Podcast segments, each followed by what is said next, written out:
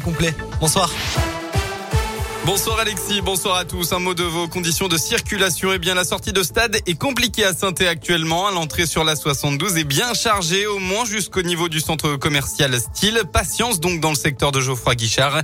Quelques ralentissements aussi sur la 47. Un accident a été signalé au niveau du nœud pour rejoindre Lyon. La voie de droite est bloquée sur une bretelle de l'échangeur. Soyez donc prudents. À la une de l'actualité, l'espoir d'un cessez-le-feu. En début d'après-midi, les présidents Emmanuel Macron et Vladimir Poutine se sont entretenus au sujet des tensions autour de l'Ukraine.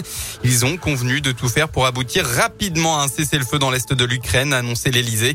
Les deux dirigeants se sont également accordés au cours de leur conversation téléphonique sur la nécessité de privilégier une solution diplomatique à la crise actuelle et de tout faire pour y parvenir. Enfin, le président russe a redit son intention de retirer ses troupes du Bélarus.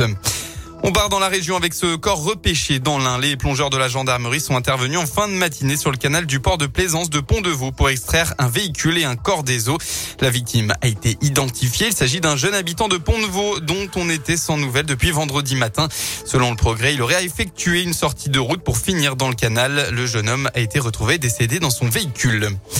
Dans le Cantal, après l'accident de chasse dans lequel une randonneuse de 25 ans a été tuée hier, la jeune femme de 17 ans mise en cause dans l'affaire a été placée en garde à vue. C'est une annonce du procureur Doria qui l'a confirmé ce matin. Elle est entendue pour le chef d'homicide involontaire.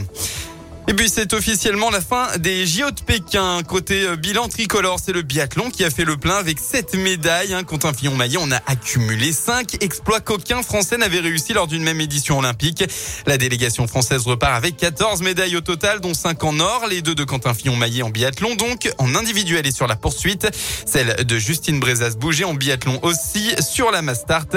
Il y a évidemment le sacre olympique de Clément Noël en slalom et enfin la très belle médaille euh, d'or du duo Auvergnat Gabriela Papadakis et Guillaume Cizeron en danse sur glace. En football, suite et fin de la 25e journée de Ligue 1. Aujourd'hui à domicile, saint a concédé le match nul face à Strasbourg tout à l'heure dans un match plaisant. Score final, deux buts partout. Les Verts poursuivent leur série euh, positive et sortent de la zone rouge pour la première fois depuis la cinquième journée. Enfin, le Clermont Foot clôture cette journée avec un déplacement sur la pelouse du Vélodrome à Marseille. Les Clermontois restent sur une défaite et souhaitent garder une distance avec le bas du tableau. Coup d'envoi à 20h45. La météo de votre début de semaine, eh bien, ce sera mitigé dans la région demain. Le temps va alterner entre averses et éclaircies et ce tout au long de la journée. Concernant les prochains jours, quelques nuages mardi et le retour de belles éclaircies mercredi et jeudi. Côté température, eh bien, vous aurez au maximum de votre journée demain entre 7 et 11 degrés. Très bon début de soirée à l'écoute de Radio Scoop, évidemment.